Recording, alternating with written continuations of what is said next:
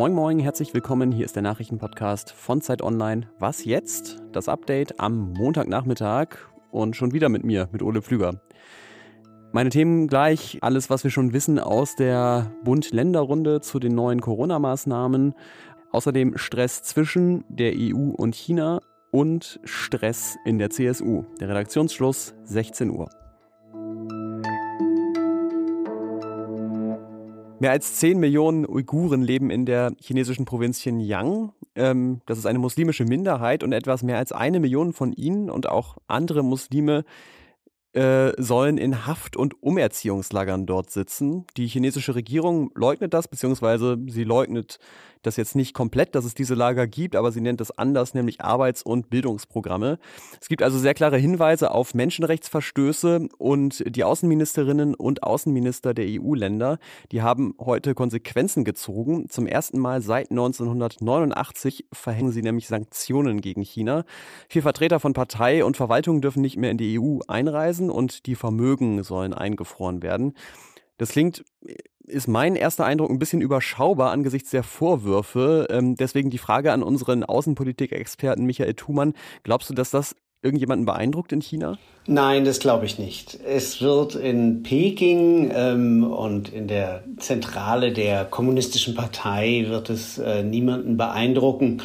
Und es kann auch die Verhältnisse in äh, Xinjiang und im Uigurengebiet nicht verändern. Es ist ein kleiner Nadelstich, nicht mehr. Aber siehst du denn zumindest trotzdem darüber hinaus noch irgendeine Wirkung? Es gibt eine ganz wichtige Wirkung und die ist für die EU und ihre Außenpolitik selbst sehr, sehr wichtig. Und darin liegt die eigentliche Bedeutung dieser Sanktionen. Das ist zunächst mal, dass die EU sich geeinigt hat. Und das ist gar nicht so einfach, weil China ist in der EU einflussreich, unterhält bilaterale Beziehungen zu einzelnen Ländern und versucht immer Einigkeitsbeschlüsse zu verhindern. Und das ist hier nicht gelungen. Das Zweite ist, die EU setzt hier ein Sanktionsregime ein äh, in, im Rahmen von Menschenrechten. Das heißt, sie reagiert auf Menschenrechtsverstöße in anderen Ländern.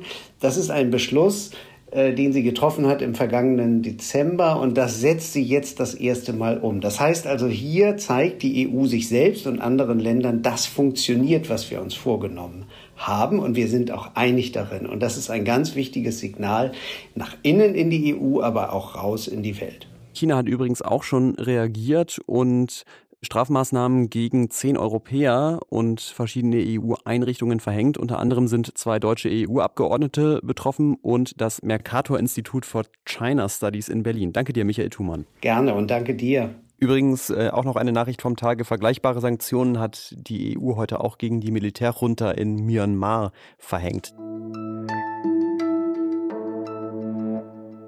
Seit 14 Uhr besprechen sie sich wieder, die Bundeskanzlerin, die Ministerpräsidentinnen und Ministerpräsidenten der Länder. Und es geht um die Frage, wie weiter was tun gegen die dritte Corona-Welle. Bis zum Redaktionsschluss hier war noch nichts nach außen gedrungen, außer das, was aus der Beschlussvorlage von heute Mittag bekannt ist. Und, die sieht unter anderem vor, dass wieder die Regeln, die im Januar und Februar gegolten haben, bis zum 7. März in Kraft treten sollen. Und zwar geltend bis zum 18. April, dort wo die 7-Tage-Inzidenz über 100 liegt. Das heißt, ähm, ja, außer Friseurbesuchen geht eigentlich nicht mehr viel. Ausnahmen soll es aber bei den Kontaktbeschränkungen für die Ostertage möglicherweise geben. Analog zu Weihnachten, da könnten dann zumindest Familienmitglieder einander äh, in etwas größerem Kreis treffen. Pläne gibt es außerdem für eine Verbesserung der Corona-Warn-App, zum Beispiel die Idee, dass diese auch äh, Schnelltests in Zukunft verarbeiten soll. Wie gesagt, das alles nur eine Beschlussvorlage. Morgen früh in der Sendung hören Sie dann, was da wirklich entschieden wurde. Die Union plagt sich weiter mit der Maskenaffäre herum. Am Wochenende ist ja der CSU-Landtagsabgeordnete Alfred Sauter von allen Parteiämtern zurückgetreten und äh, heute hat er dann auch angekündigt, dass er die Fraktion verlässt. Aber damit ist das Problem natürlich nicht erledigt, wie auch der Parteichef Markus Söder ahnt. Es geht jetzt um die grundlegende Glaubwürdigkeit, Integrität und das Vertrauen in die gesamte Partei. Söder hat äh, ebenfalls am Wochenende angekündigt, dass es einen neuen Verhaltenskodex geben soll. Führungskräfte in Parlamenten dürfen dann in Zukunft keine gewerbsmäßigen Nebentätigkeiten mehr ausüben. Und alle Kandidatinnen und Kandidaten der CSU müssen in Zukunft eine Integritätserklärung unterschreiben, sonst erhebt der Parteivorstand Einspruch gegen die Kandidatur. Wir müssen klar Schiff machen, wir brauchen neue Regeln. Was Söder nicht sagt, es hätte gereicht, wenn alle sich an die bestehenden Regeln gehalten hätten. Denn die CSU hat sich schon mal einen Verhaltenskodex gegeben. 2013 war das, entwickelt unter anderem von Theo Weigel. Und darin steht, Abgeordnete müssen Nebentätigkeiten offenlegen. Und wenn zum Beispiel Georg Nüßlein genau das getan hätte, dann hätte es die Maskenaffäre wahrscheinlich in der Form gar nicht gegeben. Was noch? Das Leben auf der ISS, also auf der Internationalen Raumstation, das stelle ich mir ja aufregend vor, aber schon auch ein bisschen einsam, sodass man wahrscheinlich froh ist über jedes Lebewesen, das da noch so an Bord ist. Und da hat die Besatzung jetzt tatsächlich weitere Mitreisende entdeckt, nämlich drei bisher unbekannte Bakterienstämme sind da an Bord und umkreisen die Erde.